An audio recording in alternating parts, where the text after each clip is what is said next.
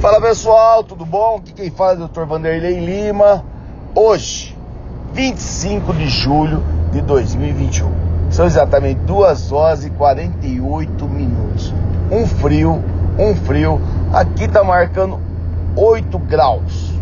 Olha, 8 graus. Quer dizer, é um friozinho bem chato.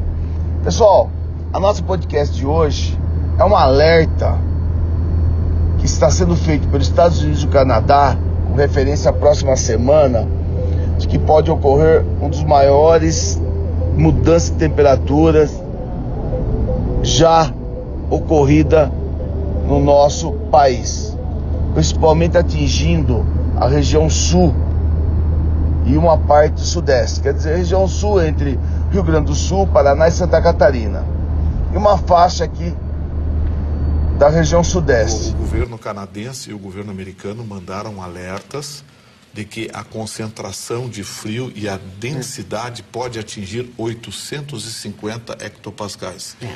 Sabe o que isso quer dizer? Que a temperatura pode ficar abaixo de 10 graus negativos nos estados do sul do país. É. E nos pontos mais altos de Santa Catarina e do Rio Grande do Sul, pode ultrapassar a marca dos 15 graus negativos. O alerta foi para que ah, o poder público brasileiro, particularmente desses estados, que não está preparado para frios com essa intensidade, prepare equipes de salvamento, monte infraestrutura. O meu alerta que eu faço é que todos acompanhem fiquem atentos. Porque se precisar, teremos sim que ajudar os nossos irmãos.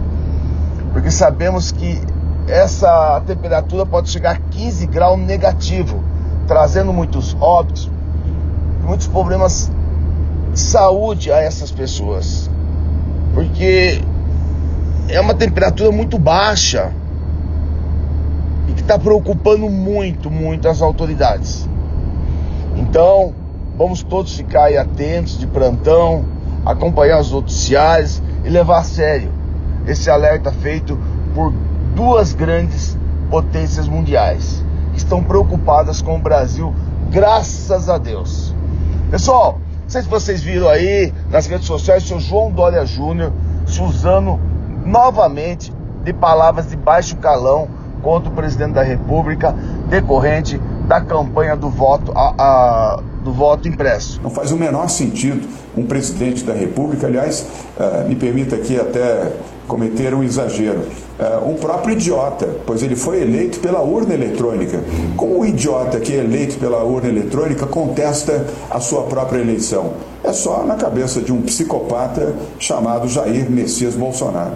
O que eu não consigo entender, por que o seu João Dória Júnior fica ofendendo o presidente da República, se ele que é ele, que não foi capaz nem de cuidar do estado dele, o estado que mais verba recebeu da vacina da pandemia, o cara que foi o maior genocida da história, porque o estado de São Paulo foi o que mais matou as pessoas e o que mais verbas, recursos tinha. Como que ele quer acusar o presidente? Esse cara que anda de calça tolada, calça apertada. Quando um, um, um governador diz que é viado, ele corre atrás do governador para dizer que ele é mais. Sabe, é uma coisa tão desagradável. Um cara que manda prender as pessoas um cara que fala que não pode ficar sem usar máscara e fica sem usar.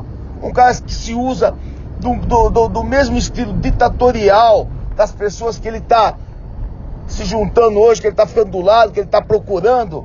O cara deles, ele montou um escritório na China e ele quer fazer do Brasil uma coisa se fosse a China. Esse cara que não consegue sequer almoçar no restaurante. Esse cara que não tem crédito com ninguém. Esse cara que traiu esse próprio Bolsonaro que ele xinga de idiota, porque ele não estava eleito. Esse cara que, que critica os pobres. Esse cara que coloca seu bandido para trabalhar com ele, que nem o marido da, da deputada Joyce. Sabe, são coisas que não dá para acreditar. Eu só queria que o senhor João Dória Júnior, Júnior entendesse o seguinte: faça política correta, honesta entre para campanha, para disputa, mas para, pelo amor de Deus, de ofender. Porque nós votamos o senhor aqui no estado de São Paulo, nós acreditávamos que o senhor era bolsonarista. E não dá o direito ao senhor ficar ofendendo para lá e para cá. Faça política honesta, faça um trabalho certo. Cuide das pessoas, o senhor falou que o senhor cuida de vidas. O senhor trouxe uma vacina que não tem eficácia. O estado do senhor que mais mata pessoas, o senhor vem chamar o Bolsonaro de genocida. Genocida é o senhor que omitiu informação quando não tinha vacina, o senhor pegou Covid-19. O senhor teve que se tratar com hidroxicloroquina e vermectina, junto com o seu médico Davi. Então cala a boca, para de falar, pelo amor de Deus, que eu me envergonho. Eu votei no senhor, acreditando que o senhor estava sendo honesto com, com, com, o presidente Jair Bolsonaro. Eu tenho o direito sim de criticar o senhor. Bom, vocês viram aí que agora a Fontonelli, Fontonelli né? Ela estava falando agora de pouco de que a Joyce descobriram que ela estava na realidade uma gandaia novamente, bebeu pra caralho, saiu com o carro, bateu o carro, teve que chamar o motorista dela. Quer dizer, a mulher tava dando uma escapadinha de novo. A mulher tava metendo gaio no marido de novo. Quer dizer que gostou sair raspar o negócio. E olha, e tá correndo. Me parece que o SBT que passou.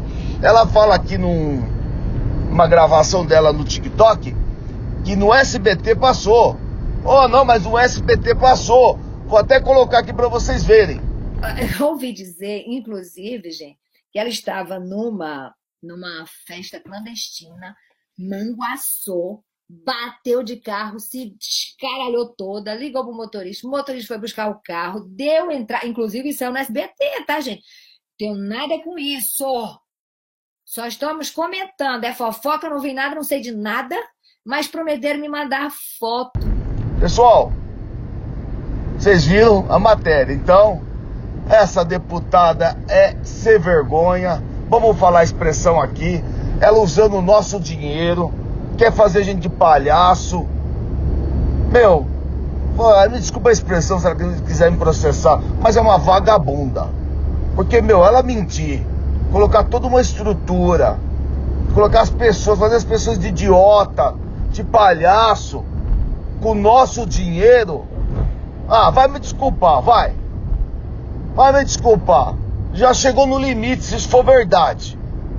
Estamos de novo sendo idiota por essa mulher que sai para raspar, para para bater o negócio lá, para usar o negócio lá, trair o marido. E aí depois ele quer mentir para nós, quer fazer de palhaço, usar o dinheiro público nosso. Ah, vocês me desculpem, mas o pessoal irrita tem hora, sabe? Sabe, eles acham que nós somos idiota. Acho que ninguém vai descobrir.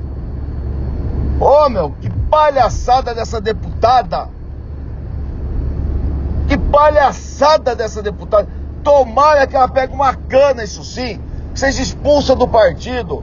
Que responda criminalmente. Palhaçada, velho. Puta que eu pariu, viu? Olha, pessoal, vocês viram lá na China, lá também as imagens que estão sendo mostradas aí?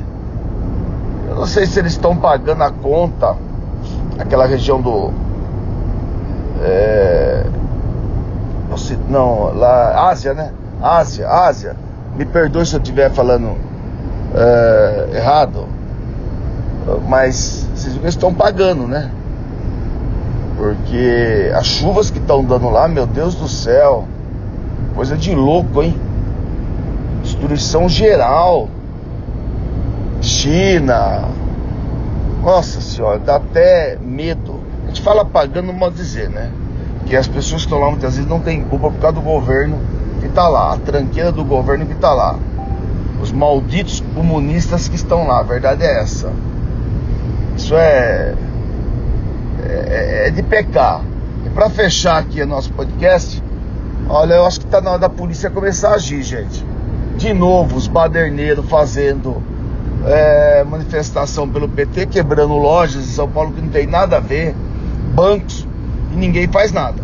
Tá na hora da polícia prender esse pessoal, prender, acho que tá na hora da polícia prender esses bandidos que comandam esses partidos que estão com as faixas ali.